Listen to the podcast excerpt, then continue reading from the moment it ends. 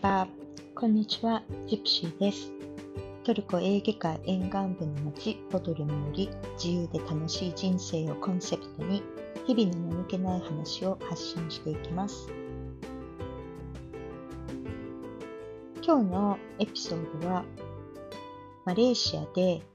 インド先生術を、えー占ってもらったという話をしたいと思います。これがですね、結構面白くて、まあ、ふと思い出したんですよね。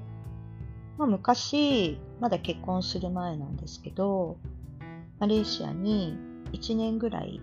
住んでたんですね。で、その時に、えーインドのヒンズー教のお寺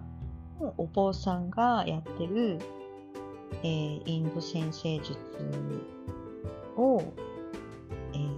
見てもらったんですよ。でですね、まあ、インド人って結構、その、インドの星占いに頼ってる人がすごく多い感じなんですよ。まあ、こう、例えば結婚相手とか、その日取りとか、あと、その普段の生活の中での悩み事とか相談とか、まあ、そういったのをそのお坊さんが、まあ、こう聞いて、で、星占いをしながら、あの、まあ、相談乗っていくみたいな、そんな感じでやってるんですよね。で、あの、予約をね、まあ、したときに、えーあらかじめ名前と生年月日と生まれた時間と生まれた場所を伝えとくんですよ。でそうするとあの予約した日までにもう星のチャートとか全部作ってでも全部内容とかももう出来上がってるんですね。でそれをすごい面白かったのがカセットテープに録音してくれるんですよ。でね、その当時、もうすでにカセットテープなんて、もう、もうほとんど見かけない。あれ、何、何だったっけな多分2000年、2000年いつだったっけ人とか、なんかそのぐらいだったと思うから、もうカセットテープなんかない時代だと思うんですけど、だからそのカセットテープもらっても聞けないじゃないですか。持ってないから。だからそれを今度、後で、あの、なんか、すごいこう古いカセット、なんか古いものとか売ってそうな電気街とかに行って、で、テープレコーダーを探すのが大変だったっていう、まあ、オチがあったんですけど、で、まあ、とにかくアナログなんですよ。とてつもなく。で、そのカセットテープの中には、こう、始まる前に、こう、インドの音楽と、とその終わった後のインドの音楽とか入ってて、で、こう、行々しく読み上げてくれるんですけど、その、あの、先生術のお坊さんのね、ゲップとかも入っちゃうんですよね。もうなんかあっちの人って、すごいよくゲップするから、なんかゲップとかもガーとか入っちゃうんですけど、まあそういうのもね、全部ひっくるめて、すっごくね、なんていうのかな、新鮮で面白かったんですけど、で、まあじゃあ内容はどうかというと、これは結構ね、細かいんですよね。だから当たってるって言われれば当たってると思うんですが、ちょっとね、私の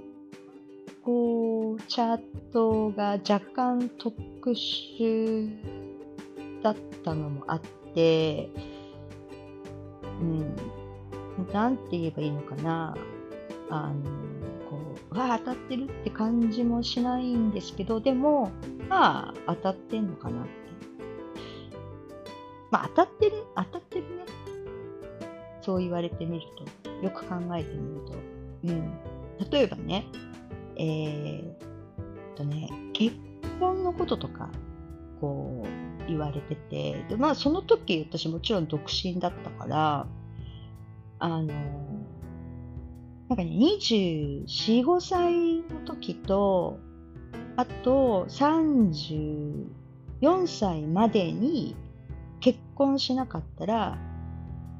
あ、24、5歳の時に、まあその結婚するチャンスが1回あって、で、その後34歳までにその2回目のチャンスがその34歳までに来るんだけど、それでチャンス逃したら、それ以降は、チャート上では、えー、結婚のチャンスは見えないっていうことを言われてたんですね。で、確かに言われてみると、24、5の時に、一回確かに結婚するつもり全然ないもちろんなかったんだけど、なんか、結婚したいみたいなことを、その時、まあ、付き合ってた人に言われたことはあるんですよ。うん。もちろん速攻、即あの即答で却下だったんですけど、うん。だけど、まあそんなことあったな、みたいな。で、ですね、で、実際、34歳で私、結婚してるんですね。なので、まあ、だから、その34歳で結婚、私が、その今の旦那さんからプロポーズされたのをね、断ってたら、まあ、独身だったのかなって、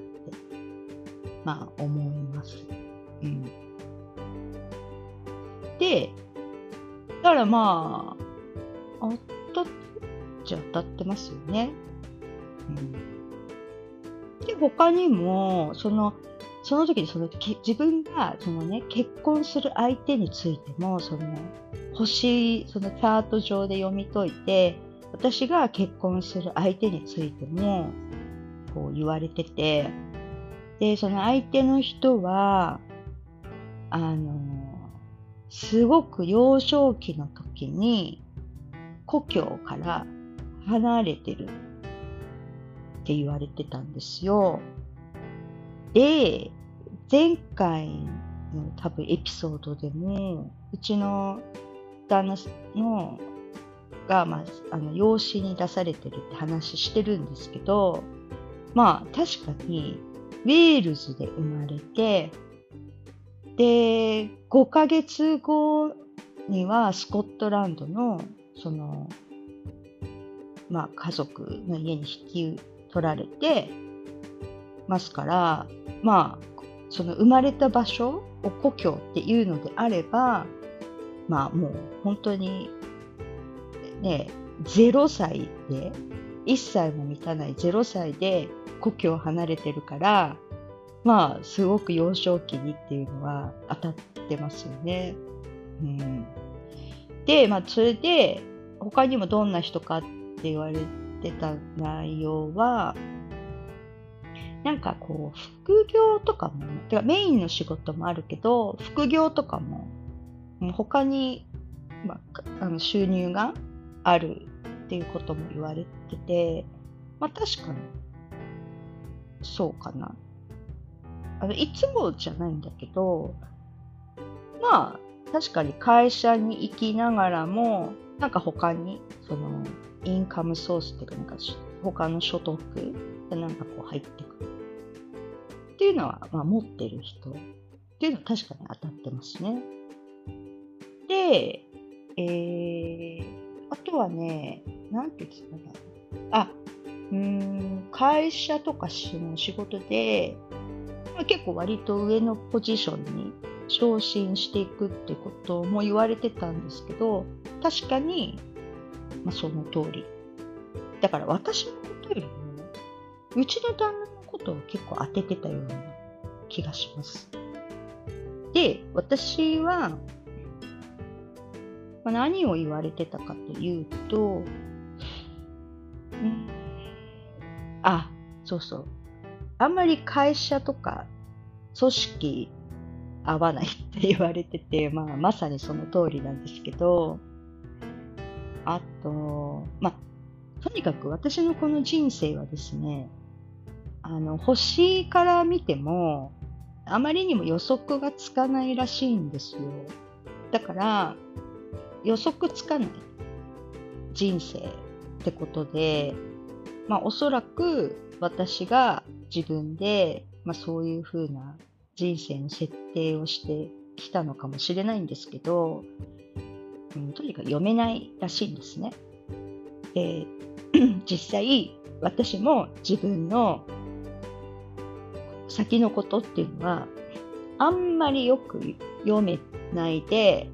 まあ、来てますし、まあ、今もそんな感じ。だから割と来年何やってるとかも本当にわかんないです。いつも。うん。もう毎年なんかいろんなことが、こう予測しないことが起こってて、で、それにいつも、まあ、柔軟に対応していってるっていう感じできてるので、あ、そう、まあ、当たってるね、やっぱり。うん。それでですね、あの、まあ、その話を、まあ、そんな話をですね、その当時、まあ、友達にしたんですよ。そしたら、結構すごいみんな興味持ってくれて、私もやりたいっていうので、で、あの、お願いできないかって言われたから、で、その友達の友達もやりたいって言って、計5人ぐらいが、まあやりたいってことで、で、そのお坊さんに言ったんですよ。5人ぐらい見てもらいたい人いるんだけど、全部カセットテープに録音してもらえますかって聞いたら、全然いいですよって言ってくれたんで、もうみんなのその情報をもらって、お坊さんに伝えて、で、カセットテープに入れてもらって、で、私はもうそのカセットテープレコーダー買って持ってたから、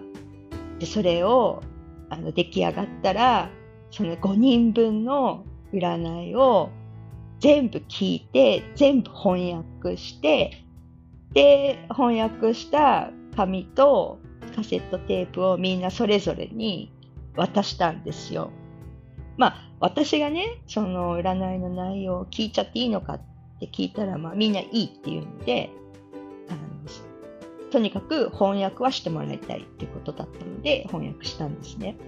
これが一番面白くって、とにかく5人ともやっぱりそれぞれ人生の課題っていうのがやっぱりね、あるんですよ。みんな違うの。で、その友達の友達っていう人たちに関しては、私、